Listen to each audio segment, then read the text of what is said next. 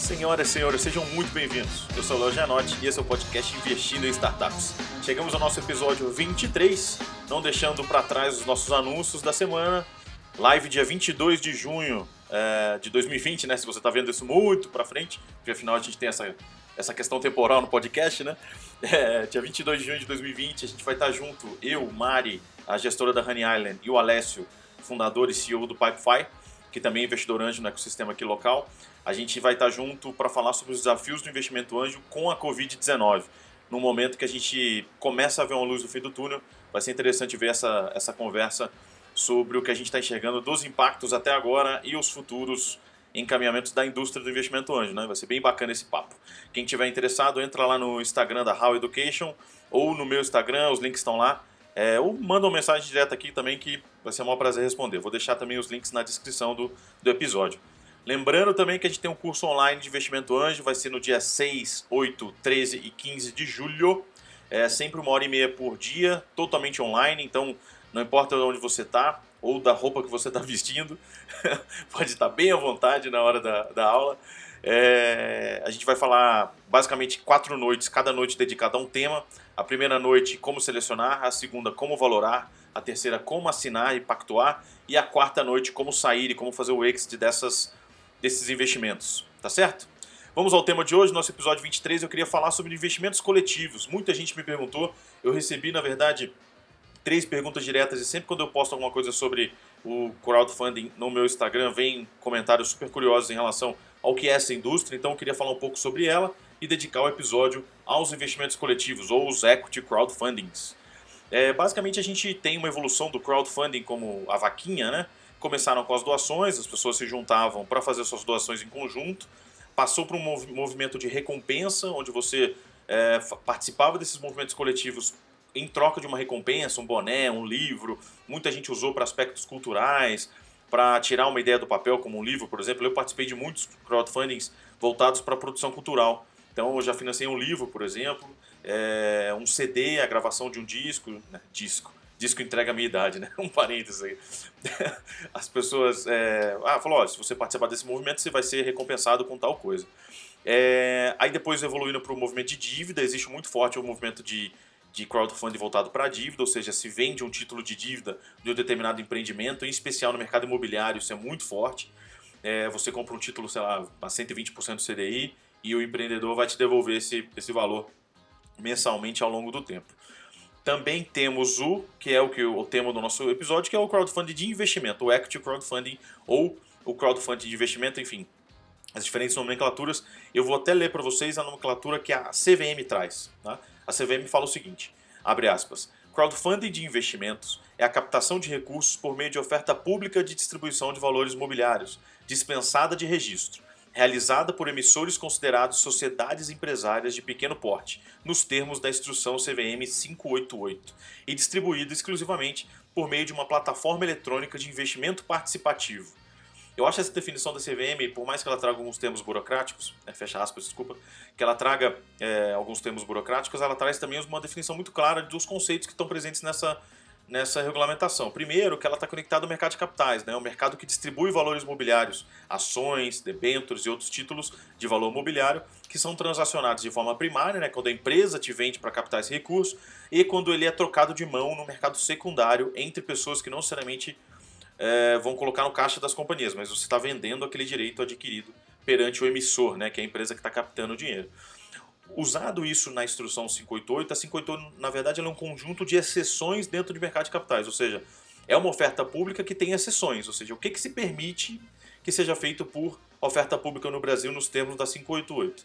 Essa é uma regulamentação que nasceu em 2017, mas ela vem sendo discutida 15 e 16, em especial numa audiência pública em junho de 2016, e ela em 2017 foi muito incipiente, né, porque tinha acabado de ser, de ser criada, mas em 2018 ela já começa a apresentar os números interessantes. Pra vocês terem uma ideia, em 2018 foram 41 milhões de reais é, captados via crowdfunding de investimento, é, ou investimento coletivo, né, acho que é o termo melhor. E em 2019 a indústria não chegou a dobrar, ela chegou a 78 milhões, mas ela é muito pequena. Se vocês considerarem o episódio 22, que eu falo sobre a indústria de VC, a indústria de VC no Brasil é de 4,6 bilhões de dólares. Aqui a gente está falando de 78 milhões de reais, ou seja, é uma indústria muito ainda é, pequena perto da indústria de venture capital no Brasil. Se você pegar a indústria americana, o mercado global, desculpa, o mercado global está falando de 10 bilhões de dólares captados, tá? ou 9,8 bilhões de euros. Isso é um valor muito acima, só se vocês terem uma ideia de grandeza, um player nos Estados Unidos, um player, que é a AngelList, ela fez 1,8 bilhões já de captação de dólares, tá? 1,8 bilhões de dólares, sendo que o limite para as captações pela internet lá são de 100 milhões, ou usando o crowdfunding são de 27 milhões de reais por captação. Ou seja, os caras levantaram 1,8 bi, tem esse volume sob gestão. É, para vocês terem uma ideia, em 2019, 1.653 startups foram financiadas na AngelList. Isso quer dizer que 335 anjos ou VCs lideraram esses deals. É um negócio é, espantoso, assim, é muito legal conhecer o exemplo deles. Na Europa, o exemplo que eu gosto de seguir é a Seeders. A Seeders, é, eu vou deixar o link na descrição. A Seeders é um movimento também de captações primárias, né? as startups jogam o volume lá e ao mesmo tempo podem transacionar no secundário, né? podem trocar de mãos, os investidores podem trocar de mãos. Né? Porque um dos problemas que a gente tem na indústria brasileira de venture capital é que você tem que esperar até o final do processo ou até uma janela de liquidez, até uma oportunidade de saída, seja na série A, na série B, na série C, ou no IPO, enfim, ou numa aquisição de um estratégico, você tem que esperar por esse momento até que você tenha o seu recurso de volta. No mercado secundário ativo, como na Europa e nos Estados Unidos já estão acostumados, você tem a troca de mãos. Então a pessoa que pega lá do começo é, e vende nas etapas iniciais, ela vai ter um retorno, sei lá, de 10 vezes. Depois a pessoa que pegar dali vai ter 4 vezes, mas você não precisa acumular todas essa, essas zonas de rentabilidade para uma pessoa só. Você pode compartilhar isso com outros investidores. Então, eu acho super, super bacana. É, para vocês terem uma ideia, na Europa, hoje o limite de captação é de 47 milhões de reais. É um limite muito maior que no Brasil, que vocês vão ver que daqui a pouco eu vou comentar sobre o que a 588 traz, que são só 10 milhões de reais, desculpa, 5 milhões de reais de captação e 10 milhões de reais de quem de quem está captando em relação ao faturamento. Então é um limite muito pequeno. Ainda é uma indústria na Europa dominada pelo, pelo Reino Unido, né? 68% do volume é ainda dominado pelo Reino Unido. Pra você ter ideia, no Brasil, 29 de maio, número de 29 de maio, informação oficial da CVM, a gente tinha 30 plataformas é, inscritas e registradas pela CVM. A CVM regula cada um dos agentes desse mercado, tá? É, lembrando que a CVM é o nosso órgão regulador do mercado de capitais. Ela não, ela vem para proteger o investidor de possíveis charlatões e ela vem também para criar boas regras e compliance entre as emissoras, né? É, e dessas 30 plataformas, 13 são ativas. Né? Eu tenho a felicidade de, de ter investido em 2018 na Plata. Em 2020, olhando para a perspectiva desse mercado, eu dobrei a aposta, fiz a compra de alguns acionistas minoritários e a gente captou um novo, um novo investimento que em breve eu trago aqui. Quero entrevistar o nosso, o nosso investidor da, da rodada aqui para vocês entenderem um pouco desse, desse cenário. E eu, eu acredito muito no crowdfunding, não só como uma oportunidade de testar a sua tese, né? Porque ali você consegue navegar sobre vários deals de uma forma online, a coisa fica muito prática de, de, de treinar você como investidor, mas também para o empreendedor é uma nova forma de, de acessar capitais de uma forma mais democrática, né? um mercado mais voltado a varejo. Né? A indústria de VC ainda está muito concentrada, muito panelizada, e aí o crowdfunding traz uma visão é, mais, mais horizontal para desconcentrar esse mercado. Né? É, eu acho que o, o, o termo que eu tenho usado no dia a dia que é muito do, dos investimentos coletivos na Europa usam, é o mini IPO. Lembrando que IPO é quando as, as empresas abrem capital na bolsa de valores, ou seja, é o Initial Public Offering. Elas vão ao mercado e dizem: tenho planos de crescimento e eu quero captar um milhão de, de, de reais. Um milhão é muito pouco para o mercado de capitais aberto, mas vamos falar um bilhão de reais. Ela emite novas ações, essas ações são compradas por investidores a mercado e esse dinheiro vem para o caixa dela para ela fazer é, um ou dois ou três planos que ela tem na cartola. E depois essas ações vão ser transacionadas no secundário, né? elas vão trocar de mãos. Até hoje, quando eu compro uma ação da Petrobras ou do Magazine Luiza, eu provavelmente estou comprando no secundário. Provavelmente não, estou comprando no secundário, até porque as emissões primárias no mercado de ações elas são muito concentradas no veículo, nos veículos institucionais. Né?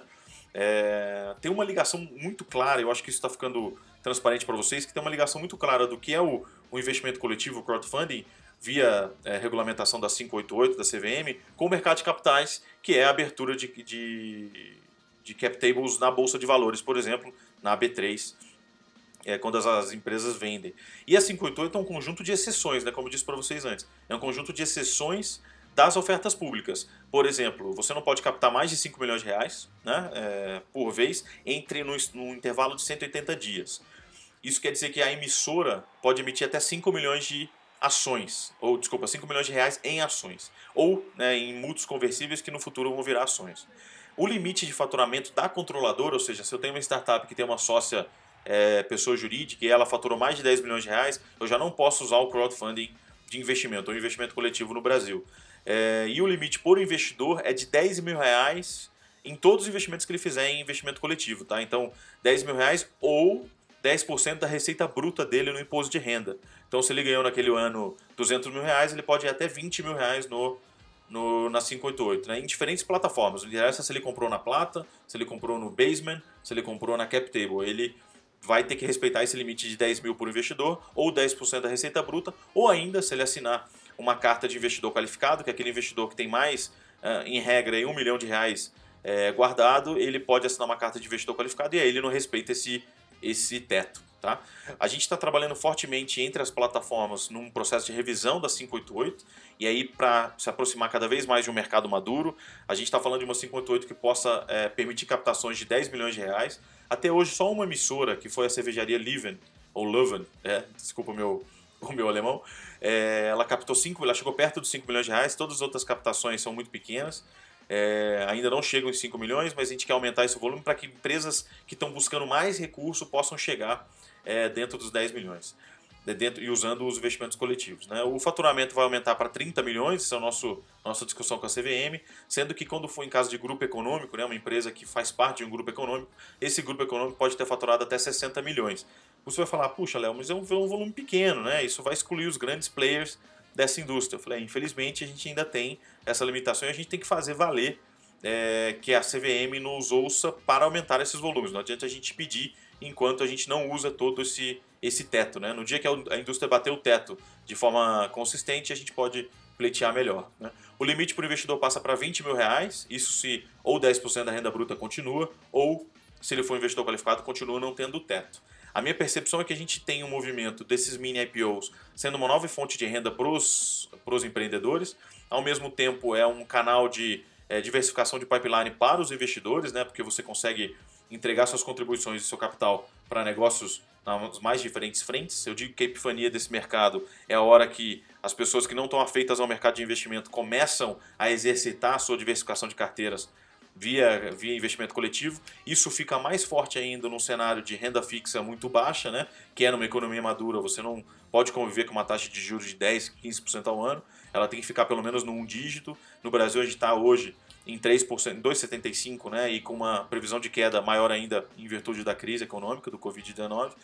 Mas a gente caminha para ter uma economia onde você diversifica seus investimentos, ou seja, eu brinco no escritório que a parte da epifania é quando a banca de jornal emite ações quando a padaria emitir ações e você puder diversificar sua carteira de investimentos em diferentes frentes de negócio, cada um entregando para você ou um dividendo mensal ou uma rentabilidade a longo prazo, né? Eu brinco que a, a vaca leiteira ou o porco para engorda, né? Desculpa aí os, os, os, veganos, mas é uma analogia um pouco é, simplista, mas ela serve ao nosso propósito aqui, que é mostrar que ou eu vou distribuir dividendos mensalmente ou periodicamente ao longo da vida daquele projeto, como eu, por exemplo, tenho uma usina, uma pequena central hidrelétrica ou uma usina eólica, que pode fazer uma captação via plata ou via investimento coletivo, ou eu posso fazer um negócio que vai ficar quatro anos se desenvolvendo, se reinvestindo todo o potencial de capital, para depois fazer uma emissão é, uma venda estratégica ou uma, um IPO, onde a gente possa sair por completo e aí sim você faz o porco, né? A, a analogia do porco para engorda, que é que você vai usufruir daquele retorno uma vez só, né? E aí você vai fazer a conta por múltiplos. Quantas vezes eu ganhei jogando na linha do tempo aí, de quanto tempo você ficou esperando esse investimento voltar. É uma indústria, eu acho, muito promissora para ambos os lados, porque como empreendedor também você deixa de ficar é, refém de uma indústria que eu, eu faço parte dela e eu sei que é assim que é muito ainda panelizada, que é muito concentrada, então você tem mais portas abertas como oportunidade.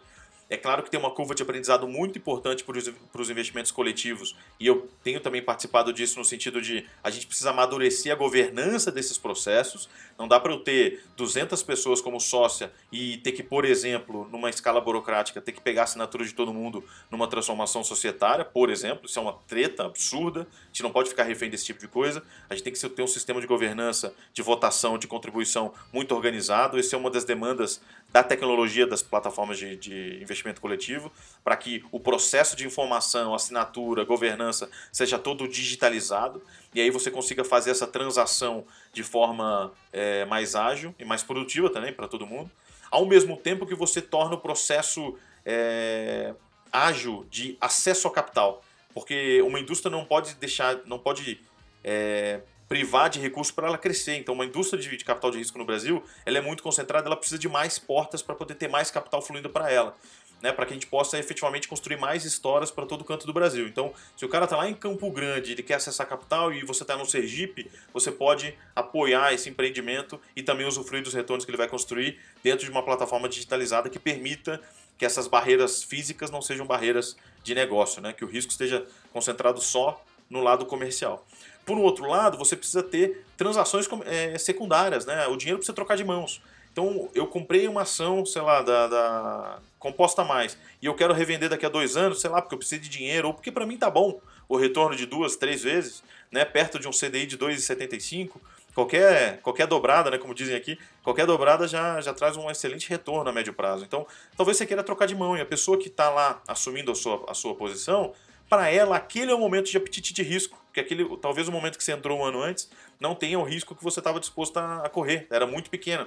E aí quando se desenvolveu, validou algumas, algumas coisas, ela já pode entrar e aí a partir dali assumir e ganhar mais a sua duas, três vezes, e aí a indústria vai se desenvolvendo e o jogo vai acontecendo. Né? Eu acho que nenhuma indústria deixa consegue ser madura se ela não conseguir criar várias portas de entrada e, várias, e vários lugares para sentar, né? O jeito de você fazer com que os participantes troquem de lugar e participem da forma mais confortável e produtiva possível dentro dessa indústria. Assim vale também para para fundadores e para empreendedores que querem mudar de rumos no meio do caminho ou já precisam resolver problemas do seu cap table, né? Quantos amigos meus empreendedores tiveram que comprar 5, 6% de um sócio que às vezes já não contribuía mais? E se você tiver um mercado aberto, você pode colocar isso ao mercado e vender um clique né, à distância. Então, é um processo. E outra, a troca de ações hoje no Brasil é muito dolorosa. É, você fazer exercer direito de preferência, é, estabelecer as regras societárias é sempre muito doloroso e muito burocrático. Se você digitalizar esse processo numa plataforma, se torna cada vez mais simples. Por isso que eu estou acreditando cada vez mais na Plata. Convido todos vocês para conhecer lá o, a plataforma da Plata, que é, sempre está lançando novos projetos para investimento, sejam projetos de renda, sejam projetos de retorno a longo prazo. Você pode fazer um, um, um balanço entre os projetos que você está colocando na sua carteira. Certo? Era isso que eu tinha para o episódio 23. Espero que todos fiquem bem. É, não esqueçam que toda crise a gente tem três coisas, né? Uma data para acabar, novas oportunidades e ensinamentos para a vida toda. Se cuidem, é, fiquem em casa, saiam se for realmente imprescindível e quando saírem, se protejam. Muito álcool em gel, muita máscara e muita positividade e bons negócios. Gente, muito obrigado. Até o episódio 24. Valeu!